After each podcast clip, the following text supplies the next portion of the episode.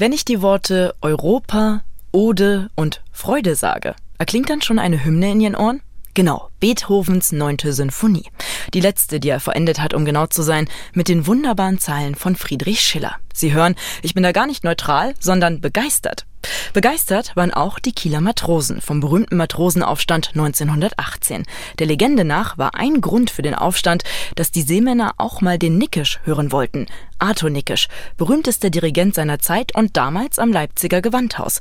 Der spielte tatsächlich am 31. Dezember 1918 vor Arbeitern, und zwar Beethovens Neunte. Damit begründete er gleichzeitig eine bis heute währende Tradition.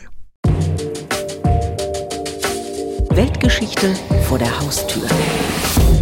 Ein MDR Kultur Podcast. Mit Linda Schildbach. Herzlich willkommen zu einer neuen Folge von unserem Podcast, in dem wir alle zwei Wochen Geschichten aus unserer Region erzählen, die die Welt verändert oder Weltgeschichte geschrieben haben. Charlie, also dieses Mal fährst du ja ganz groß auf. Beethovens Neunte, eine ganz besondere Silvestertradition. Schaum geboren in Leipzig 1918 durch den Gewandhausmeister Arthur Nickisch. Als wir jetzt hier ins Studio reingegangen sind, da hast du ja schon angedeutet, so ganz korrekt ist das nicht, ja? Also was kam da jetzt bei deinen Recherchen raus? Naja, ich bin ja wirklich auch dran gegangen. Das ist ein tolles Thema jetzt fürs Jahresende, für die Weltgeschichte. Eine weltgeschichtliche Tradition begründet in Leipzig. Wunderbar. Toll. Also besser kann man es nicht haben, wenn man so ein Jahresendthema sucht. Genau die Geschichte habe ich ja auch in meinem Kalenderblatt damals 2018 erzählt. Und war also auch völlig überzeugt und wenn man so guckt, auch ähm, auf der Webseite der Sächsischen Staatskapelle, da steht auch eine Tradition begründet 1918 durch Arthur Nickisch in Leipzig. Und so bin ich rangegangen, habe jetzt mit Experten gesprochen und die haben mir gesagt, stimmt so nicht. Ugh. Es gibt keine durchgehende Tradition, Silvester Beethovens Neunte zu spielen. Was in Leipzig begründet wurde, war eine Tradition von Silvesterkonzerten. Die hat bis 1932 existiert durchs Arbeiterbildungsinstitut ab 33 unter Nazis natürlich nicht mehr. Mhm. Die haben aber nicht immer Beethoven gespielt. Die waren viel flexibler, als man heute war. Aber das werde ich jetzt gleich in meinem Feature erzählen.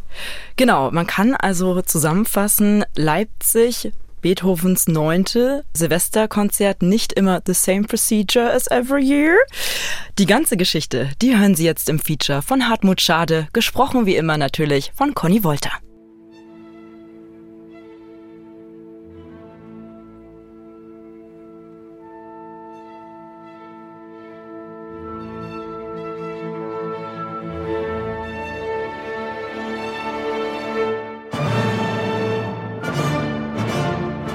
Beethovens neunte Sinfonie steht auf einem bräunlich vergilbten Programmzettel, den Kerstin Sieblist auf ihrem Monitor hochgeladen hat. Das sei schon etwas ganz Besonderes, sagt die Kuratorin für Musik am Stadtgeschichtlichen Museum Leipzig. Programmzettel werden hier eigentlich nicht gesammelt. Also das ist ehrlich gesagt nicht selbstverständlich, dass alle Programmzettel sozusagen so schön äh, verfügbar sind, dass es wirklich auch als was sehr, sehr Besonderes aufgefasst wurde, eben dieser Programmzettel. Und nicht nur das. Anhand der Daten auf ihrem Rechner erkennt Kerstin Sieblist, dass der unscheinbare Zettel im A5-Format in DDR-Zeiten zu den besonders schützenswerten Dingen zählte. Warum er einem unbekannten Sammler und später dem Stadtgeschichtlichen Museum so wertvoll war, zeigt der Blick auf die Vorderseite.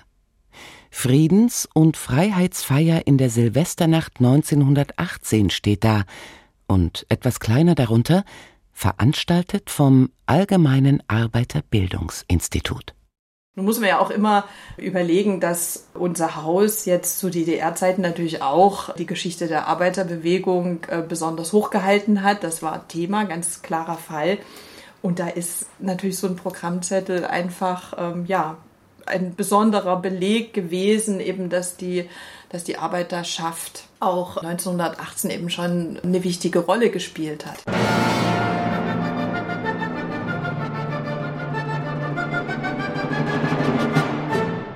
An die Proletarier aller Länder denkt Beethoven 1822 gewiss nicht, als er eine neue, große Sinfonie zu komponieren beginnt. Die Londoner Philharmonische Gesellschaft hat ihn um ein neues Werk gebeten. Beethoven greift auf Ideen zurück, die ihm schon lange durch den Kopf schwirren. Der Gedanke, eine Sinfonie in D-Moll zu schreiben, findet sich schon 1812 in seinen Notizbüchern. Noch älter ist der Plan, Schillers Ode an die Freude zu vertonen. Bereits 1793 verkündet der mit Beethoven und Schiller befreundete Bartholomäus Fischenich in einem Brief an Charlotte Schiller er wird auch Schillers Freude, und zwar jede Strophe, bearbeiten. Ich erwarte etwas Vollkommenes, denn so viel ich ihn kenne, ist er für das Große und Erhabene. Das Projekt kommt nie zustande. Nur einzelne Schillerverse tauchen in seinen Werken auf. So, wenn der Schlusschor im Fidelio fordert: Wer ein holdes Weib errungen, stimm in unsern Jubel ein. Doch als Beethoven 1822 an die Niederschrift der neuen Sinfonie geht, da steht von Anfang an für ihn fest, ein Finale mit Solisten, Chor und Schillers Versen zu komponieren. Ha! Dieses ist es. Es ist nun gefunden. Lasst uns das Lied des unsterblichen Schiller singen.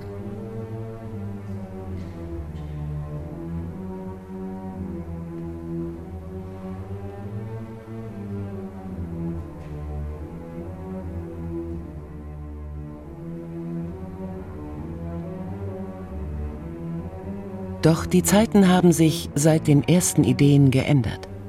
Aus der euphorisch begrüßten großen Revolution der Franzosen entsteht das Terrorregime der Jakobiner, dann das Kaiserreich des kleinen Korsen, der ganz Europa mit Krieg überzieht. Schiller selbst hat sein Gedicht umgeschrieben, das allzu trinkliedhafte der ersten Fassung gestrichen. Brüder, fliegt von euren Sitzen, wenn der volle Römer kreist, lasst den Schaum zum Himmel spritzen, dieses Glas dem guten Geist. Auch politisch entschärft Schiller die Ode. Statt Bettler werden Fürstenbrüder, werden nun alle Menschen Brüder. Doch im Europa des Jahres 1822 sitzen keine Bettler auf den Fürstenthronen, sondern als wäre nichts gewesen, die Wettiner, Hohenzollern, Wittelsbacher, die Bourbonen, Romanows und Habsburger. Die Träume von Freiheit, Gleichheit, Brüderlichkeit enden im Albtraum der Metternichschen Restauration mit Spitzeln und Zensoren. In dieser Situation die einstigen Ideale zu besingen, das braucht Mut, den allerdings Beethovens Zeitgenossen nicht gutieren.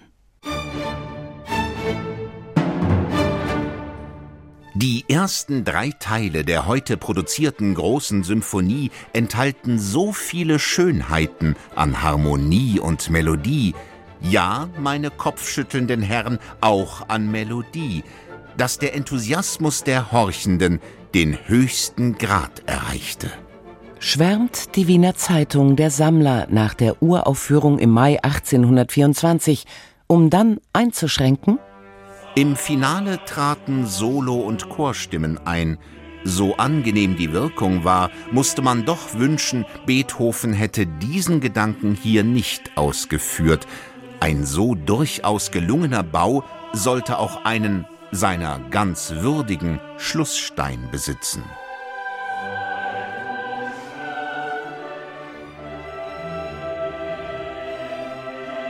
Am vierten Satz scheiden sich die Geister. Chorgesang in einer Sinfonie? Ist das nun Musik revolutionär oder die spinnerte Idee eines fast tauben Komponisten? Musikkritiker und Dirigenten entscheiden sich meist für Letzteres und lassen die Ode kurzerhand weg. Was auch den Vorteil hat, dass die Konzerte kürzer werden. Denn Kritikpunkt Nummer zwei an der neunten, sie sei fast so lang wie zwei herkömmliche Sinfonien. In Leipzig ist die neunte erstmals 1826 zu hören und gehört bald zum Standardrepertoire des Gewandhausorchesters, erzählt Gewandhausarchivar und Historiker Claudius Böhm ab 1862 tatsächlich regelmäßig immer im letzten Konzert einer Saison, also von den 20 bis 24 Abonnementkonzerten, die pro Jahr stattfanden, wurde immer die Saison beendet mit einer Aufführung der 9. Symphonie. Eine Tradition, die fast bis zum Ende des Zweiten Weltkriegs bestanden hat, die heute nahezu vergessen ist.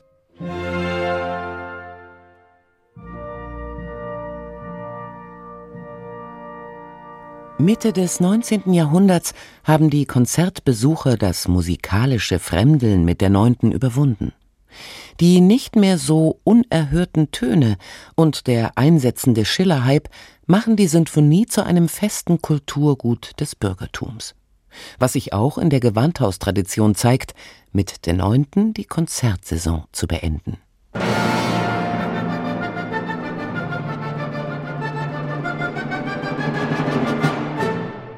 1918, in den Wirren von Kriegsende, Kaisersturz und Revolution, kommt dem Leipziger Barnet Licht eine andere Idee. Das neue Jahr, das erste im Frieden nach vier Kriegsjahren, mit Beethoven zu begrüßen. Barnet Licht ist im Leipziger Allgemeinen Arbeiterbildungsinstitut für Musik zuständig und zudem als Vorsänger der großen Synagoge, Mitglied des Gewandhauschores und Leiter mehrerer Arbeiterchöre bestens in der Leipziger Musikszene vernetzt, weiß Claudius Böhm. Ihm war es auch schon vor 1918 mehrfach gelungen, Arthur Nickisch und das Gewandhausorchester für Konzerte des Arbeiterbildungsinstituts zu gewinnen. Das erste fand 1915 statt, 1916 war schon mal eine Aufführung der Neunten. Allerdings mitten im Jahr, so im März, glaube ich, wenn ich mich recht entsinne. Auf die Idee, das Konzert vom Neujahrstag auf den Silvesterabend vorzuverlegen, kommt Rudolf Franz, Feuilletonchef der Leipziger Volkszeitung. Damals ein sozialdemokratisches Blatt, was sich auch in dem Text zeigt, den er für den Programmzettel beisteuert. Auf dessen Rückseite interpretiert Rudolf Franz Neunte aus proletarischer Perspektive. Heute erlebt die Arbeiterschaft nach Jahrtausenden der Schmach und Knechtschaft endlich den Anbruch ihres goldenen Zeitalters. Es ist das Zeitalter, das Deutschlands klassische Geister vor mehr als hundert Jahren im Busen trugen und das sich auch in der oft verhöhnten und freilich nie erfüllten Forderung der französischen Revolution nach Freiheit, Gleichheit, Brüderlichkeit ankündigte. Früheren Geschlechtern musste der zuversichtliche, optimistische Ausklang der Neunten doch immer etwas bedenklich erscheinen, und auch heute noch mag er weite Kreise, die von dem gegenwärtigen Lauf der Dinge nicht erbaut sind, unzeitgemäß dünken. Ob Rudolf Franz dabei an jene Leipziger Bildungsbürger denkt, denen es nicht passt, dass ihr Gewandhausorchester vor Arbeitern spielt, sei dahingestellt. Ein wenig Überzeugungsarbeit muss Barnet Licht schon leisten, um den Orchestervorstand und die Chöre zu überzeugen, am Silvesterabend aufzutreten. Was allerdings auch daran liegt, dass die Gewandhausmusiker rund um den Jahreswechsel schon vier Auftritte innerhalb von 24 Stunden haben. Einen Mann muss der Musikchef des ABI, des Arbeiterbildungsinstituts, nicht überreden, bei der Friedens- und Freiheitsfeier mitzuwirken, Gewandhauskapellmeister Arthur Nickisch. Das ist das Erstaunliche, oder was heißt Erstaunliche, vielleicht das Typische für Arthur Nickisch, dass er offensichtlich ein Faible für die Arbeiterschaft hatte. Sein Bruder war selbst Fabrikdirektor. Er wird also einiges gehört haben, was die Lebens- und Arbeitsbedingungen von Arbeitern betraf. Jedenfalls hat er sich für all die Konzerte mit dem ABI immer sofort und ohne großen Aufwand zur Verfügung gestellt. Ich glaube auch, er hat meistenteils auf ein Honorar verzichtet. Das war die eine Seite. Es gibt aber auch Belege dafür, dass Liegig generell ein sehr pazifistisch eingestellter Mensch war. Er war todunglücklich über diesen Krieg, während andere noch hochjubelten und mit ihrer Kriegsbegeisterung einhergingen, war er von Anfang an geschockt, dass es überhaupt zu diesem Krieg gekommen ist und war ein großer Freund des Friedens. Deswegen glaube ich auch, dass er sich wirklich ohne weiteres für diese Friedens- und Freiheitsfeier 1918 zur Verfügung gestellt hat.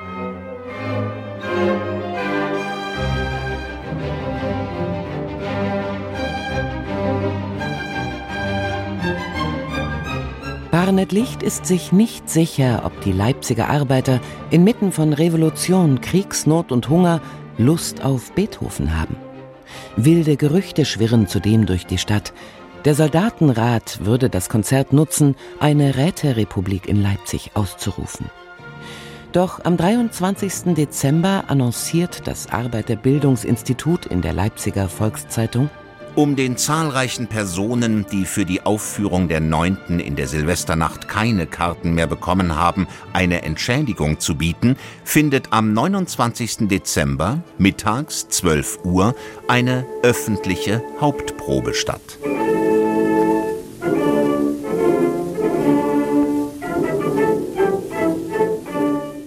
Als am Silvesterabend um 23 Uhr die ersten Töne erklingen, sind alle Sitz- und auch die Stehplätze restlos besetzt. Exakt eine Stunde dauern die ersten drei Sätze von Beethoven unter Nikischs Leitung, schreiben die Leipziger neuesten Nachrichten.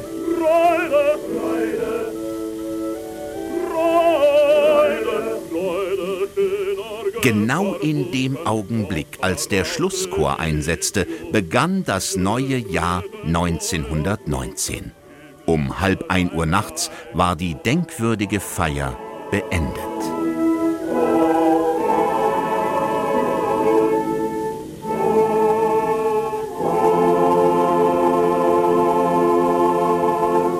Straßenbahnen bringen die Konzertbesucher zum Sonderpreis von 30 Pfennig nach Hause.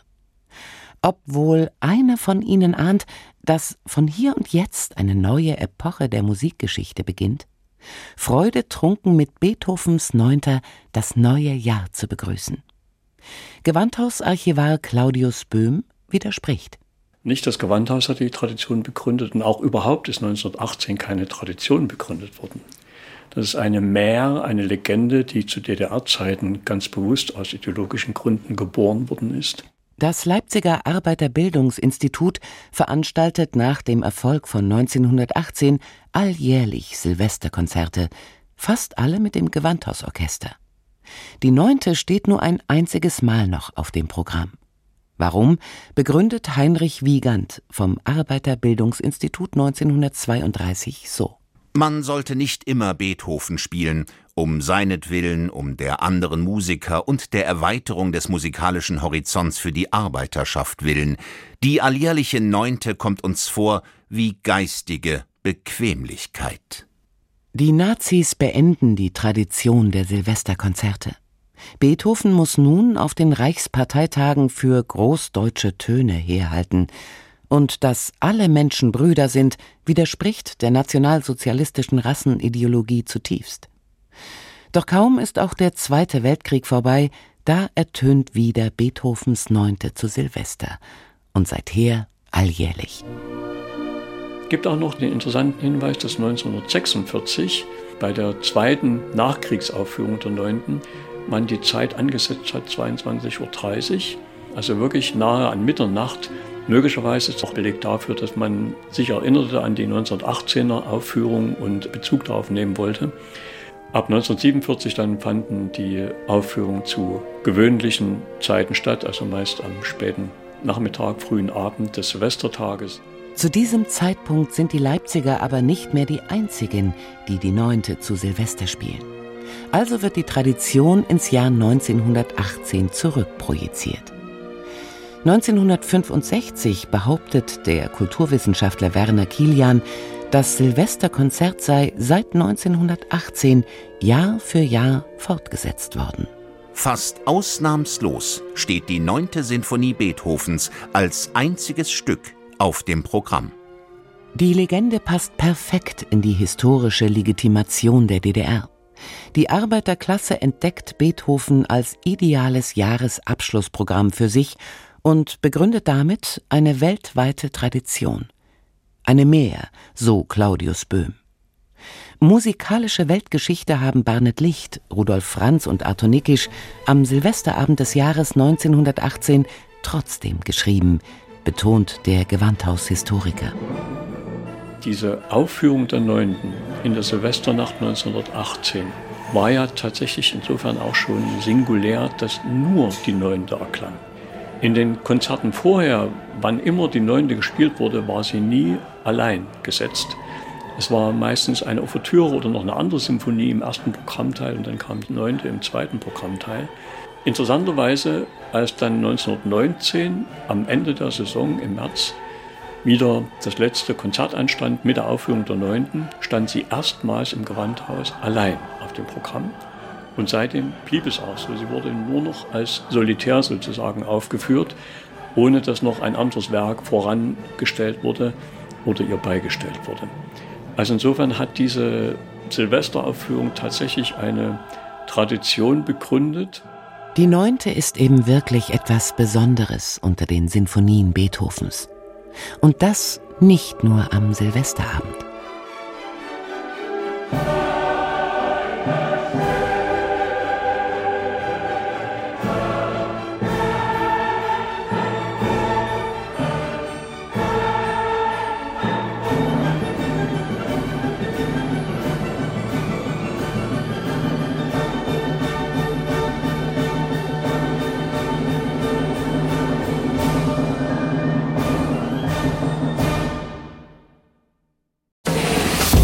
Weltgeschichte vor der Haustür. Ein MDR Kultur Podcast. Freude schöner Götterfunken, Beethovens neunte Sinfonie, eines der weltweit beliebtesten Werke der klassischen Musik und eine der Silvestertraditionen in Deutschland. Auch wie wir jetzt gelernt haben, nicht immer, nicht jedes Jahr in Leipzig Beethovens neunte, aber das ist auch okay. Trotzdem muss man sich ja auch die Frage stellen, auch so als Klassikerposten, Charlie, muss es denn immer die neunte sein? An sich in der Idee. Können wir nicht auch was anderes machen? Können wir. Und Kurt Masur hat es auch 1984 mal gemacht. Hm. Aber da gab es ganz heftigen Protest, hat mir der Claudius Böhm, der Gewandhausarchivar, den wir auch gerade im Feature gehört haben, erzählt. Und zwar hat er Bruckner gespielt, die E-Dur-Sinfonie, weil 1884 zu Silvester wurde die im Gewandhaus gespielt und die brachte Bruckner den Durchbruch. Und da hat Masur gesagt, jetzt sind 100 Jahre her und Bruckner gehört zum Gewandhaus den spielen wir jetzt und hat da ganz, ganz viele, also auch Abonnenten, die dann drohten, ihr Abonnement aufzugeben und naja, alles, man kann sich vorstellen. Also eine große Empörung unter dem Leipziger Wunderbar. Kulturbürgertum. Ansonsten, nö, man kann anderes spielen. Also wenn man so ein bisschen rumguckt, die Weimar Staatskapelle zum Beispiel, die macht ein buntes Programm, mhm. Strauß-Familie, Polka und Walzerklänge, aber, das finde ich ganz spannend, mit Beethoven. Dritte, ah. Drittes Klavierkonzert.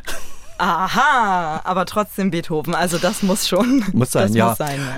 Ich weiß gar nicht, du warst ja ARD-Korrespondentin in Paris. Stimmt. Warst du da Silvester im Konzert mit Beethoven? Ja, ich war öfter mal äh, zu Silvester in Paris, aber tatsächlich nie jetzt so konzertmäßig. Ich habe aber auch natürlich geguckt vorher. Mir ist jetzt nicht so bewusst, dass die Franzosen jetzt so was Klassisches haben, wie jetzt Leipzig halt mit Beethoven hat, ne? mit Beethovens Neunte. Ich habe ein bisschen rumgeguckt, also in der Pariser Kirche Madeleine, die kennen vielleicht viele, die auch sehr schön aussieht, da wird trotzdem Beethoven gespielt. So ganz so weit weg sind sie dann doch nicht. Andere machen einen Mix und jetzt könnte man ja an die große Oper gucken in Paris, die Garnier, und die spielen zum Beispiel Pina Bausch, also ganz anders. Da ist man vielleicht gar nicht so traditionell geeicht. Äh, ich habe auch nochmal geguckt, die Wiener Philharmoniker zum Beispiel, die haben dieses Jahr gesagt, die machen viele Premieren. Da wird übrigens das erste Mal der Mädchenchor, der Wiener Sängerknaben, toller ah, Titel, ah, aber es heißt ja, so, genau, ja. auftreten und äh, das auch mit anderen Premieren. Aber der Kommentar dazu, wunderbar fand ich von den Wiener Philharmonikern, war, also wir sind ja keine Dinosaurier. Ja. Deshalb äh, kann man da wahrscheinlich auch was Neues machen. Kann man was Neues machen, ja. Genau. Und genau. ganz witzig, bei Weimar, was ich erwähnte, habe ich dann auch erfahren, Beethoven war ein bekennender Nicht-Tänzer, aber sein drittes Klavierkonzert wäre trotzdem beschwingt. Mhm. Und ich kann mich erinnern, vor ein paar Jahren im Gewandhaus-Magazin auch mal gelesen zu haben, da hatte sich einer Gedanken gemacht, was wären denn vielleicht Alternativen zur neunten? Und da war vorgeschlagen zum Beispiel Haydn, die Schöpfung, mhm. oder Mahler, die Auferstehungssinfonie. Die hätten beide auch ein sehr großes utopisches Potenzial, also ähnlich wie gerade der vierte Satz der neunten. Genau. Und das könnte man auch spielen oder eher leichter, Carmina Burana, mhm. wo die Schicksalsgöttin am Rad dreht. Das ist ja auch genau so für Silvester und zum Beginn des neuen Jahres. Also auch was, was passt. Das wären durchaus, sagen wir mal, eher hochklassische Alternativen zur neunten. Aber und die Frage ist, ob das Leipziger Bildungsbürgertum, von dem wir gehört haben, das ja auch äh, sehr kritisch auf solche Wechsel blickt, das akzeptiert. Kurt Masur. Ich glaube nicht, aber das ist, glaube ich, kein Problem des Leipziger Bildungsbürgertums. Denn wenn man Stimmt. guckt, Thielemann mit den Dresdner Staatskapelle, der hat ja, als er im ZDF das übertragen hat, hat er ja ein buntes Programm gemacht, sogar mit Operettenmelodien.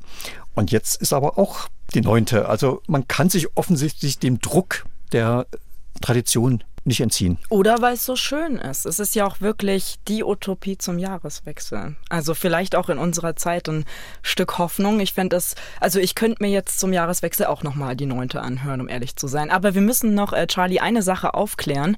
Und zwar die Geschichte von den Kieler Matrosen, die ich ja eingangs erwähnte. Wer jetzt so lange zugehört hat, vielen Dank. Und zwar diese Silvestertradition in Leipzig hat ja halt auch mit dem Kieler Matrosenaufstand zu tun. Aber das kannst du jetzt am besser auflösen als ich, weil ich habe ja auch nur in deinem Kalenderblatt gehört. Ja, das ist auch eine so eine möglicherweise Legende. Also überliefert hat diese Geschichte Ferdinand Pfohl. Ein Leipziger Musikkritiker war mit Nikisch eng befreundet und hat eine Biografie geschrieben. Und der hat das erzählt, aber da finden sich auch Sachen drinne, dass die Matrosen äh, Nikisch mit der Pistole gezwungen haben, zuzustimmen, die Neunte zu spielen. Das ist hundertprozentig Unsinn, Schade. weil Nikisch hat oft vor Arbeitern gespielt. Also es war ihm wirklich ein Anliegen. Und auch, glaube ich, sein letztes oder zumindest eines seiner letzten Konzerte, bevor er 1922 gestorben ist, war für einen Parteitag der SPD oder USPD, also auch wieder vor Arbeitern. Also mhm. das war ihm schon ein Herzensanliegen und deswegen musste er auch nicht gezwungen werden, dafür einen Arbeiterbildungsverein ein Konzert Silvester zu spielen. Aber es scheint Aber die ja Matrosen, die scheinen, das ist eine interessante Geschichte und ich würde jetzt einfach mal, ja, vielleicht enden wir damit, weil das auch so schön pathetisch ist, was der Pfohl damals geschrieben hat in seinem Buch. Das ist ja kurz nach dem Tode von, von Nickisch erschienen. Und dann schreibt er so, so empört, diese Menschen zertrümmern eine Armee, zerschlagen ein Reich, verwirren eine festgefügte, wie in die Ewigkeit hineingebaute Ordnung, erniedrigen ein Volk. Und das alles, um Nikisch zu hören. Wie viel Idealismus und Schönheitssehnsucht, wie viel Irrtum und Heuchelei drängen sich in diesem Wort des Kieler Matrosen verbrecherisch zusammen. Wahnsinn. Wahnsinn. Ja. Nichts Geringeres als das, Charlie. Ja, ja ich finde das ganz spannend. Man spürt einfach so die Empörung, aber ich finde es auch spannend. Also auch wenn es möglicherweise erfunden ist oder wirklich diese Anekdote gehört hat, wir werden es nicht mehr rauskriegen. Stimmt. Aber es ist auch eine schöne Anekdote, weil man sieht, es ging ihm nicht bloß um Brot, sondern es ging auch um die Kultur. Wunderbar. Tja, und Spannende Weltgeschichten vor der Haustür. Die hören Sie in unserem gleichnamigen MDR Kultur Podcasts und den finden Sie natürlich auch auf mdrkultur.de und überall da, wo es Podcasts gibt. Und wenn Ihnen gefallen hat, was Sie jetzt gehört haben, dann geben Sie uns doch eine hübsche Bewertung und abonnieren Sie uns. Das war tatsächlich die letzte Folge Weltgeschichte vor der Haustür für dieses Jahr. Und was war das für ein Jahr? Wir hören ein uns. Weltgeschichtlich bedeutendes, auf jeden Fall, Linda. Mal sehen, wann wir die in der Weltgeschichte verarbeiten können. Na, du, da.